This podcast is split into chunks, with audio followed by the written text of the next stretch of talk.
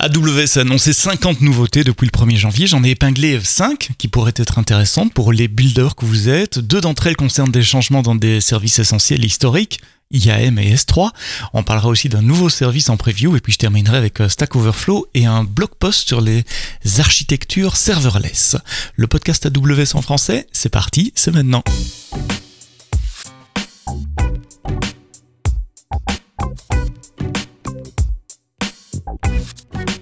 Bonjour, bienvenue dans le podcast AWS en français, le premier podcast de 2023. Alors laissez-moi vous souhaiter une bonne et heureuse année 2023. Alors je sais, c'est pas exactement le premier podcast, il y en a eu un la semaine passée déjà, mais c'est pas un secret de dire que les podcasts avec des, invités, ceux que vous avez une semaine sur deux, sont enregistrés des semaines, voire parfois euh, des mois à l'avance, tandis que ceux du vendredi matin qui vous donnent des news fraîches sont enregistrés euh, soit tard le jeudi soir, soit très tôt le vendredi matin.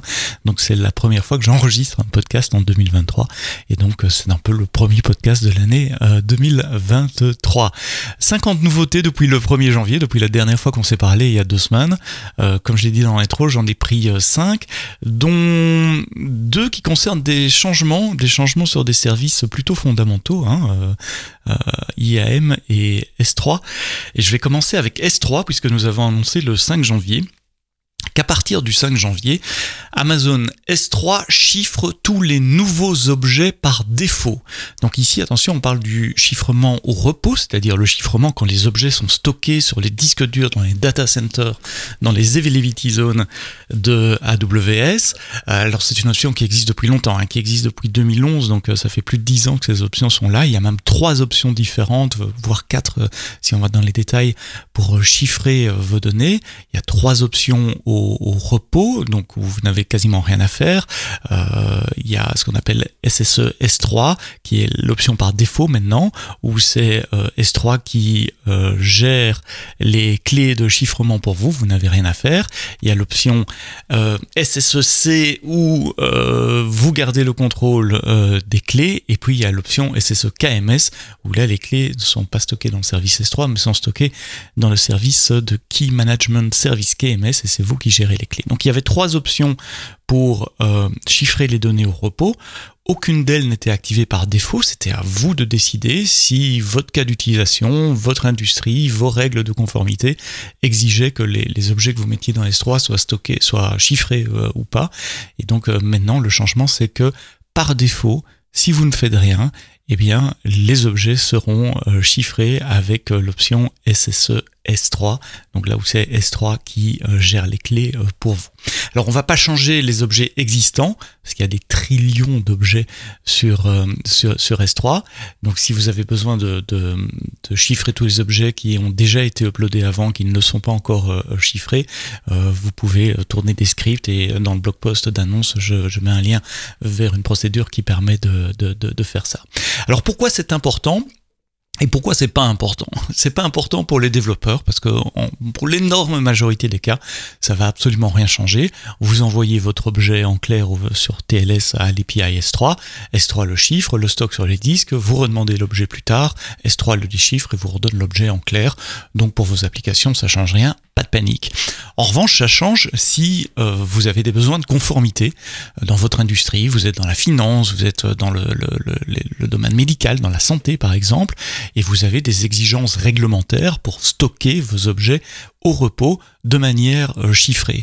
Dans ce cas-là, euh, si c'était le cas, si c'est le cas pour vous, avant, ben, c'était assez compliqué de vérifier que votre configuration S3 restait euh, d'équerre. Vous deviez vous assurer que toute personne dans votre organisation qui crée un nouveau bucket S3 activait cette option et vérifier régulièrement que personne n'allait désactiver cette option, un process, un bug, une erreur, un script, ça, peut arriver.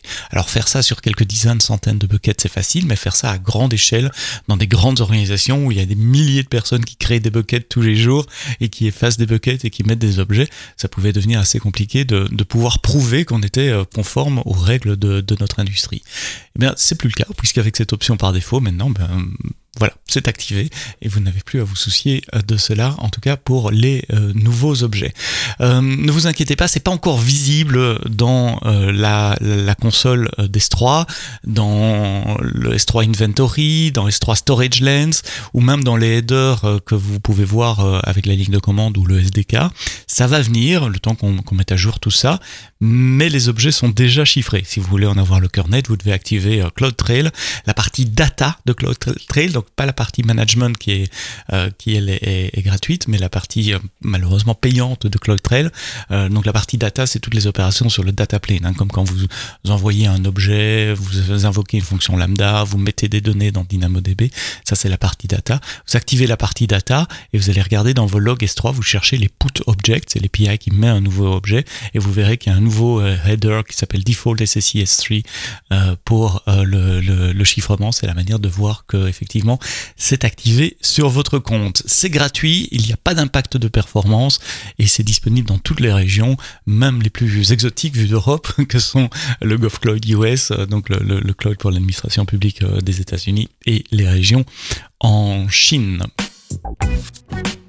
Un autre changement concerne les permissions dans IAM et on va déprécier des permissions liées à la facturation, à la gestion des coûts euh, dans la console. C'était pas très granulaire. Hein. Jusqu'à présent, les permissions IAM pour accéder à la console de gestion des coûts et de facturation, vous aviez AWS Portal View Billing et Modify Billing, c'était à peu près tout. Par API, euh, il y avait quelques API en plus pour le Cost Explorer, euh, mais c'était un peu tout ou rien de, de, de ce côté-là. Donc on va déprécier ces euh, permissions-là, et c'est assez rare qu'AWS déprécie des, des éléments d'API, c'est pas vraiment une API, mais c'est des éléments de permission ici, donc ça touche à la sécurité, donc c'est important, et c'est pour ça que j'en parle ce matin, et on va lancer euh, des fine grain permissions, donc des, des, permissions beaucoup plus granulaires qui vous permettra euh, de donner des permissions à différents membres de vos équipes sur le consolidated billing, sur le free tier, sur l'invoicing et sur les paiements, donc ça ce sont les quatre nouveaux préfixes que vous allez trouver dans les actions IAM, et puis on, rajoute des nouvelles permissions dans des préfixes existants comme billings, account, cure, purchase order et tax. Les détails sont dans un euh, blog post.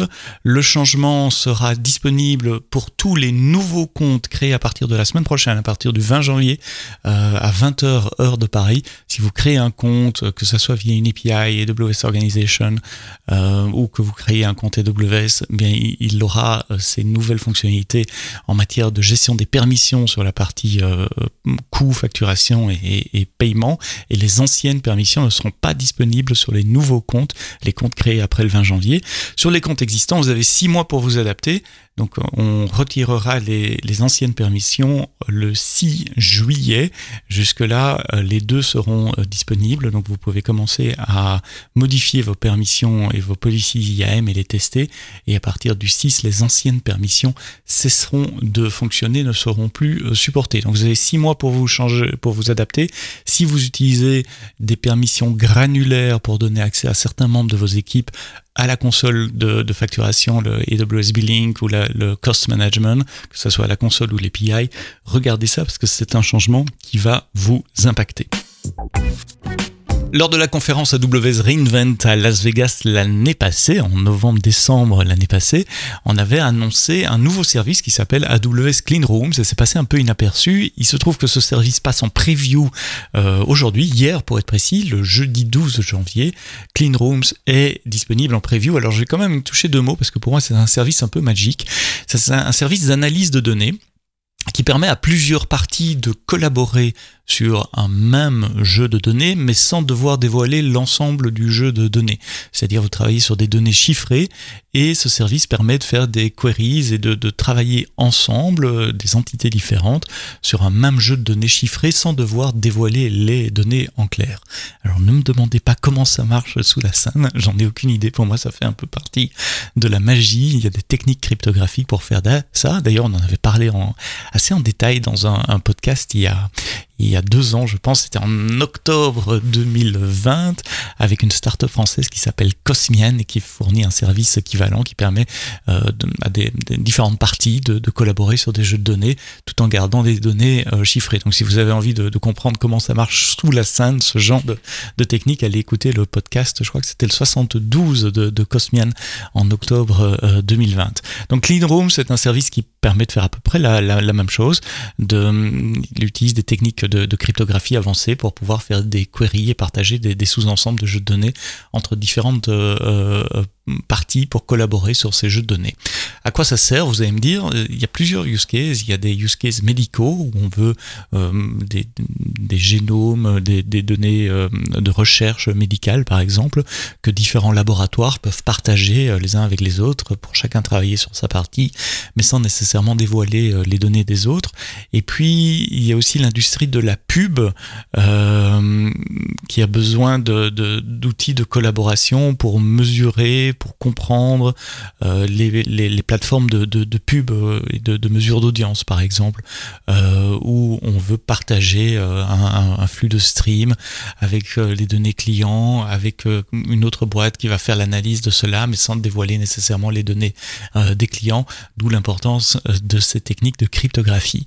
Donc c'est un nouveau service, il est disponible en preview pour le moment, j'espère trouver un jour un, un, expert francophone qui pourra venir nous expliquer comment ça marche et, et à quoi vous pouvez utiliser ce, nouveau service. Si vous l'utilisez en, en Europe, le preview est disponible à Francfort, en Irlande, à Londres et à Stockholm. Des plus petites choses pour terminer, AppConfig, vous savez, c'est un service qui permet de gérer vos configs et de déployer vos configs en toute sécurité. AppConfig permet notamment de faire des feature flags. Une feature flag, c'est quand vous voulez lancer une nouvelle fonctionnalité, mais vous la rendez pas disponible immédiatement pour tous vos utilisateurs. Vous cachez la fonctionnalité derrière un if then else dans votre code. Si la fonction est activée pour cet utilisateur-là, alors je la montre ou je la rends disponible, ou sinon je ne la montre pas. Il y a plusieurs moyens de faire du feature flag sur AWS. Euh, il y a un service qui s'appelle CloudWatch Evidently.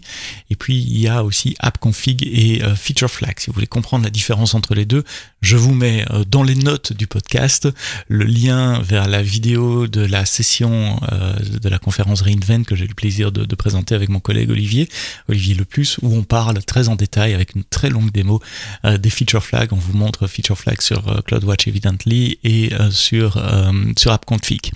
Ici, c'est AppConfig qui est une nouveauté. La nouveauté, elle répond à un besoin euh, très précis des clients qui utilisent Feature Flag. C'est une fois que la feature est déployée, on, garde euh, souvent la feature côté back-end dans, dans, la configuration d'appconfig, puis on la garde dans le code aussi, il y a ce if then else qui traîne et qui sert plus à rien puisque la, la, fonctionnalité est déployée pour la totalité des clients.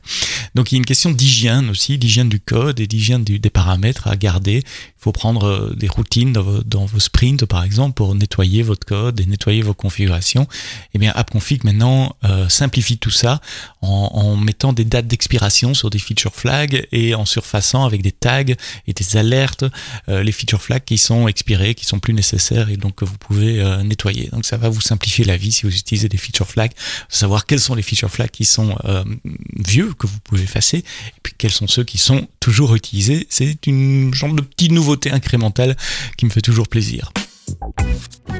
En parlant de nouveautés incrémentales, une autre sur Lambda et SQS. Euh, SQS, c'est le service de queue et c'est très commun dans des architectures asynchrones, dans des architectures euh, orientées événements, d'avoir une fonction Lambda qui se déclenche quand un message arrive euh, sur une, une queue. le problème que vous aviez, c'est que parfois il peut y avoir beaucoup, beaucoup, beaucoup de messages qui arrivent dans une queue et donc le système qui déclenche la fonction Lambda va lancer plein, plein, plein, plein, plein, plein, plein de fonctions Lambda en parallèle pour traiter tous les messages qui sont dans la queue. Et, ça, bah, ça peut un vous coûter cher, euh, et puis ça peut, euh, ça peut bloquer votre compte aussi, puisqu'il y a une limite au niveau du compte sur l'exécution, de, le nombre maximum d'exécution de fonctions lambda en parallèle. Quand vous atteigniez cette limite, bah, il fallait réessayer. toutes les fonctions lambda allaient être euh, trottelées pas que celle qui s'occupe de la queue, donc ça pouvait poser des problèmes. Pour contourner ces problèmes, comment vous faisiez? Euh, Vous mettiez des limites de concurrence euh, au niveau de les fonctions lambda elles-mêmes. Donc vous deviez penser, vous développeurs, à dire attention, cette fonction-là, je veux pas l'utiliser plus de 200 en parallèle ou 1000 en parallèle en fonction de votre euh, cas d'utilisation. Mais donc il fallait le penser, si on ne le pensait pas, ben, souvent on l'apprenait un peu de façon un, peu dure la, première fois que le problème se, se posait. Alors qu'est-ce qui change AWS Lambda maintenant supporte le concept de concurrence, euh, donc de parallélicité, parallélisme maximum pour euh, Amazon SQS en tant que euh, source d'événements. C'est-à-dire en un seul petit paramètre, vous disiez, vous dites, pardon, voilà, ma fonction lambda, elle est déclenchée quand un message arrive sur cette queue et le maximum concurrency est de 100.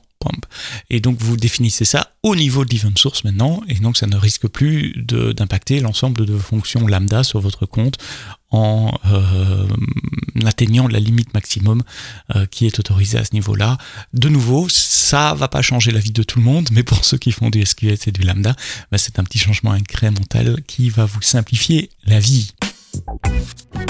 Pour terminer, deux choses liées à AWS mais qui se passent pas sur AWS. Euh, l'une c'est sur Stack Overflow. Stack Overflow, bah, plus besoin de présenter ce site web qui vous permet de poser des questions et de, chercher des réponses et de upvoter des questions et des, réponses. Il y a maintenant un groupe AWS officiel sur Stack Overflow. Ça s'appelle l'AWS Collective. Un collectif, c'est un, groupe de, questions, de réponses. C'est une communauté euh, qui se crée euh, en fonction des tags que vous assignez à votre question. il y a beaucoup de gens d'AWS, des gens de mon équipe de développeurs advocate qui sont euh, dans euh, ce groupe-là. Euh, il y a des badges aussi qu'on peut obtenir en, répondant aux, questions. Alors j'ai la page là sous les yeux, il y a 512 000 questions, il y a 43 personnes qui répondent très activement aux, questions qui sont posées, 135 euh, tags associés, enfin bref, maintenant quand vous poserez des questions sur Stack Overflow et que vous les taguez Amazon Web Services, il y a de fortes chances qu'elles soient visibles par quelqu'un d'équipe AWS, que ce soit support comme on le faisait déjà avant, les développeurs advocates, les solution architectes, donc ça vous apporte plus de réponses et des réponses de qualité plus rapidement. Et puis en 2023, j'aimerais bien euh, terminer euh, ce What's New euh, toutes les deux semaines avec un blog post, un lien, un peu de lecture à vous donner pour le week-end. J'ai trouvé un, blog post en cinq épisodes, cinq blog posts en fait qui ont été publiés sur Dev2. Alors le premier date de, juillet 2022, hein, donc c'est pas tout nouveau, mais je les ai lus cette semaine et c'était pas mal. C'est créé par Awedis, je suppose que c'est un pseudo, qui est un community builder de la région MENA. MENA c'est Middle East et North Africa, qui a fait une série de cinq blocs sur le serverless. Alors le premier, ce sont sur les step functions, assez, assez en détail. Le deuxième, c'est sur Even Bridge, ça c'est plutôt juste une intro. Puis il y en a un justement sur comment découpler ces composants avec SQS. il y en a un sur le scheduling de fonctions lambda, déclencher des fonctions lambda à intervalles réguliers. Et puis euh, le dernier, c'est un deep dive sur le, le scheduler euh, d'Even Bridge. Donc si vous euh, créez des applications asynchrones, des architectures asynchrones, des architectures serverless, allez jeter un coup d'œil sur ce blog post. il est évidemment dans les notes du podcast. Merci de nous avoir écoutés jusqu'au bout. Un podcast un peu plus long, j'ai été bavard aujourd'hui, mais c'est vrai que les changements sur S3 et IM valaient la peine d'être d'être euh, éclairés. Rendez-vous la semaine prochaine, on parlera euh, de data, d'analytics et de plateformes pour, euh, pour gérer de, de l'analyse de données à l'échelle d'un groupe international et on parlera de ça avec Pernod Ricard, une marque que beaucoup d'entre vous, que beaucoup d'entre nous euh, connaissent et apprécient en France. Ça sera pour la semaine prochaine vendredi, mais d'ici là, quoi que vous codiez, codez-le bien.